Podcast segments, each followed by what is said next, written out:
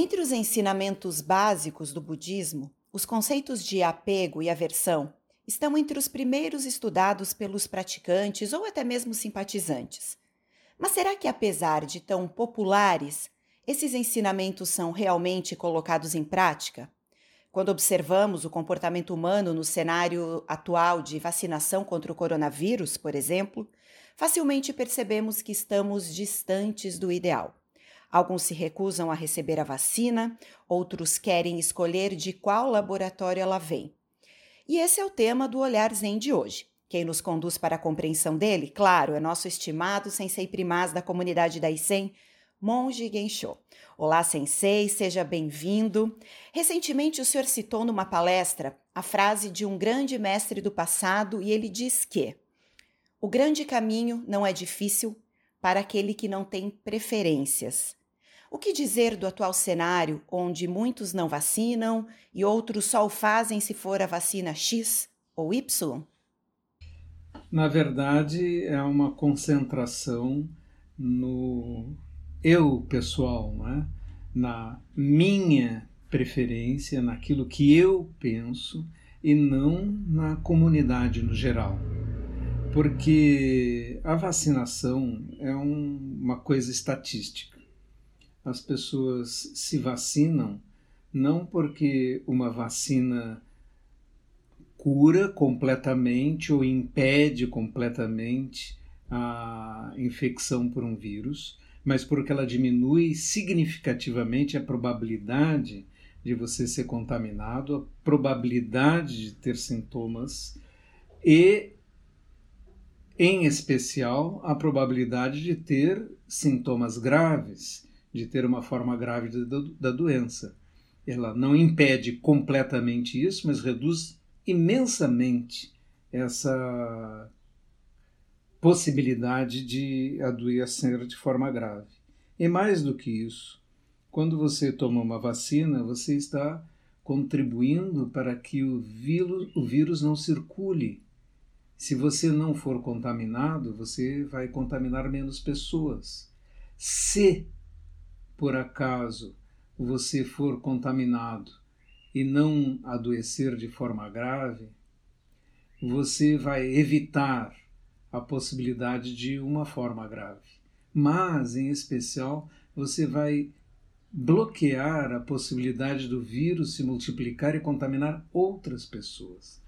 Esse pensamento, os outros, a comunidade no geral, é que deveria predominar porque você toma vacina não só por você mesmo, mas pela comunidade inteira. Imaginemos uma sociedade em que todas as pessoas são vacinadas contra uma doença e o vírus desaparece, não pode mais contaminar ninguém. Não é nenhuma impossibilidade, porque já conseguimos essa vitória com uma doença no passado, que foi o caso da varíola. A varíola foi completamente extinta do planeta Terra com uma campanha que durou décadas, enorme esforço para convencer as pessoas, inclusive esses resistentes à vacinação, para que o vírus fosse erradicado do planeta. Um vírus, no caso da varíola, que chegou a matar 300 milhões de pessoas. Agora nós temos uma doença menos letal, mas nem por isso ela deixa de causar mortes, imensa quantidade de sofrimentos, porque se você tem, como no caso do Brasil até agora, uma pessoa em cada 40 morreu. Por isso nós conhecemos pessoas, praticamente todas as famílias conhecem alguém do seu círculo que foi contaminado e chegou a uma forma grave ou morreu, fora artistas, pessoas muito conhecidas que são exemplos nacionais. Aqueles que não se vacinam fazem a resistência que permite que o vírus seja vitorioso. Esse apego a si mesmo, sua própria vantagem ou a sua negação de que você vai ficar doente, na realidade é a falta de visão de que você deveria contribuir para a erradicação do vírus. Mesmo que ela seja difícil, se nós conseguirmos baixar muito a quantidade de contaminações, o surgimento de novas mutações letais diminui. Infelizmente, a probabilidade disso vir a acontecer no planeta Terra hoje é muito baixa, porque a África, por exemplo, tem apenas 1% da sua população vacinada no dia de hoje. Isto é trágico, porque exatamente o que vai acontecer é que mutações novas surgirão, além da mortalidade que vai eh, se espalhar no continente. O apego a si mesmo, a sua própria vantagem e a cegueira em relação ao bem coletivo é exatamente o problema que fundamenta esse tipo de comportamento que você acabou de citar.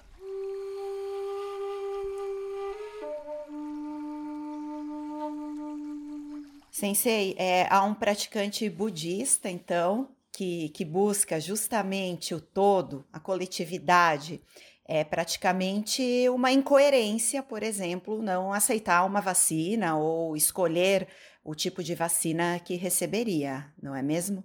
Sim, sem dúvida. Claro que há vacinas mais uh, efetivas, outras menos efetivas, depende da variante, etc.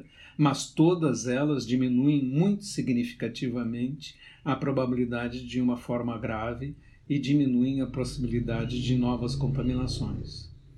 Portanto, havendo raridade em vacinas, não tem o menor sentido ser um sommelier de vacina, né? Alguém que quer escolher aquela vacina. Né? Eu tomei uh, duas doses da Coronavac, era a vacina que estava disponível naquele momento e era o que eu deveria fazer realmente. Se por acaso uh, for necessário um reforço ou uma terceira dose, eu irei lá tomar a terceira dose. Porque além de querer proteger a mim e a minha própria família, eu quero proteger a comunidade, tenho responsabilidade com a comunidade de todos os seres humanos. E é assim que deve pensar um praticante budista.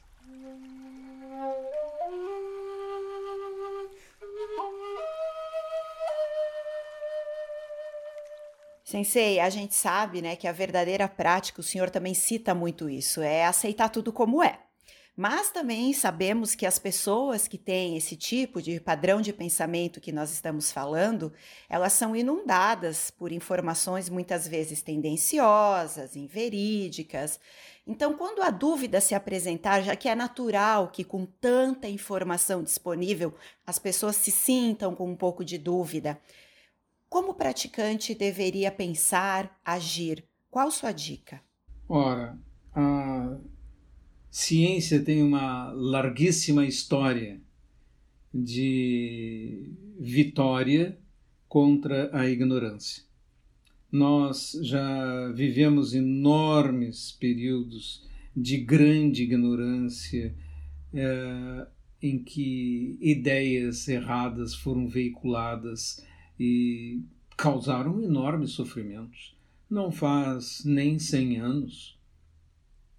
Na Segunda Guerra Mundial se espalhou a noção de que um povo seria melhor do que os outros e que tinha direito à terra e que os outros deveriam ser exterminados para que eles tivessem mais espaço vital. Esse tipo de ideia, que é uma ideia falsa do ponto de vista científico, causou enorme sofrimento, enorme destruição e, no fim, o desastre para aqueles que provocaram, é, acreditaram nesse tipo de ideia que parecia é, viável para eles, porque é muito bom pensar que a sua raça é melhor do que a raça dos outros, que os seus olhos são melhores, que você é mais bonito.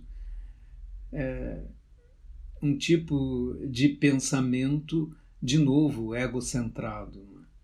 Mas a história da ciência tem uma tradição vasta de ter sido contraditada, combatida e, no fim, ser vitoriosa por causa da imensa quantidade de evidências que vão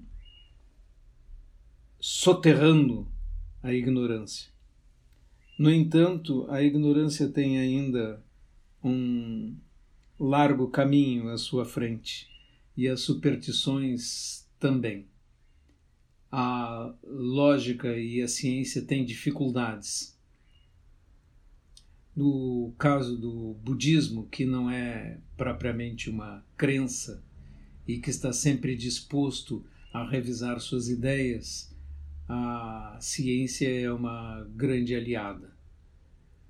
Não que a ciência não tenha também seus dogmas e tenha cometido inúmeros enganos através dos tempos, mas a ciência tem a possibilidade de ser revisada, contraditada, reconfirmada, e essa flexibilidade que é contrária à crença cega é a possibilidade que faz com que a ciência possa progredir.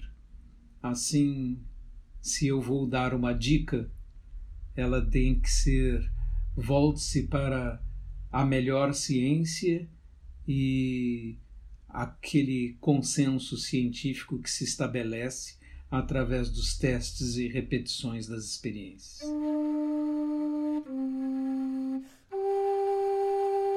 Sensei, é comum é, perceber que o praticante que se aprofunda de fato na prática, é, tanto do ensinamento como especialmente do zazen, ele começa a quebrar um pouco essas certezas tão sólidas, não que ele seja uma, popularmente como se fala, Maria vai com as outras, mas ele começa a se tornar mais flexível nessa aceitação das coisas como elas são e então ter a sabedoria é, para tomar as decisões e as escolhas que realmente beneficiem o maior número de seres? É, sim, porque como diz um amigo meu, escreveu um livro, um mestre Zen da Colômbia, da Enxo Quinteiro, escreveu um livro, Duvidar da Própria Compreensão. É, duvidar da própria compreensão é necessária uma demonstração de humildade. Né? Nós temos que duvidar de nós mesmos e estar pronto sempre a revisar nossas ideias. Estar congelado em ideias é a mesma coisa que estacionar no caminho do conhecimento. Duvidar de si mesmo, que é um verdadeiro axioma no Zen. O Zen está fundamentado não numa grande crença, mas numa grande dúvida. E este é o caminho da sabedoria.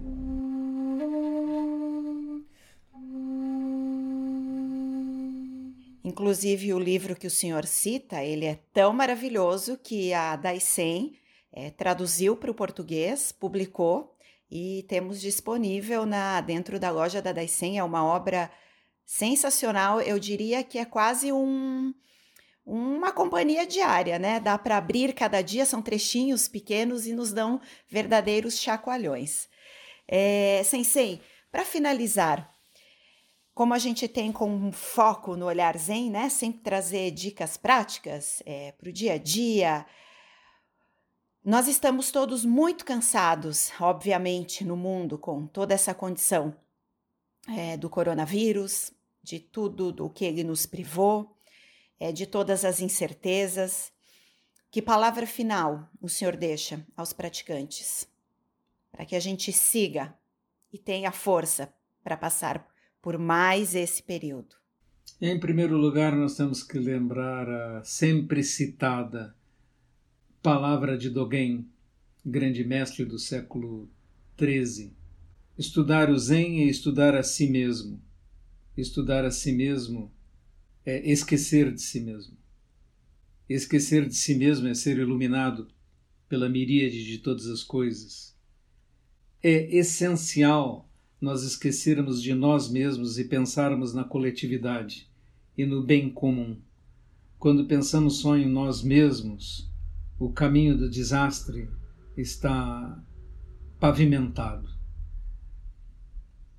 É por pensarmos só em nós mesmos que envenenamos a atmosfera e causamos os desastres climáticos causados pelo aquecimento, por esse cobertor de dióxido de carbono que colocamos na atmosfera e que retém o calor da Terra. Nós não chegamos a enxergar o desastre, senão quando o desastre bate às nossas portas, porque parece que não é verdade. E a primeira reação dos homens acerca de todas as coisas é negar, é dizer que não, que não é verdade. Depois ficam indignados ou raivosos.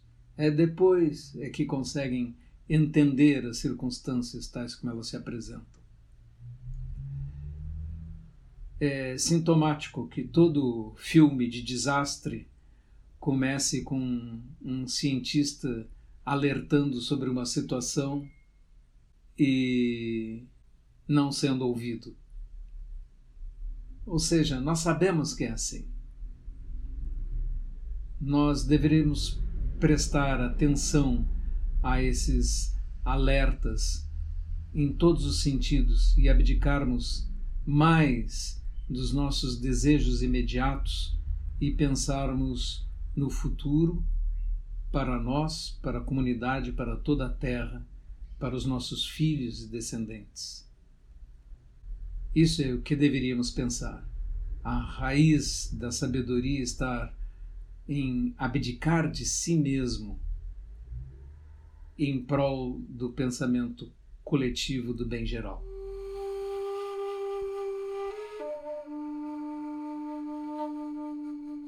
Sensei, muito obrigada por ser essa luz que nos conduz pelo caminho. Com todo o nosso coração, agradecemos novamente sua participação, seus ensinamentos em mais esse episódio do Olhar Zen. E para você que nos acompanhou até aqui, obrigada pela sua companhia. Não esqueça, a nossa dica de sempre é sente em zazen.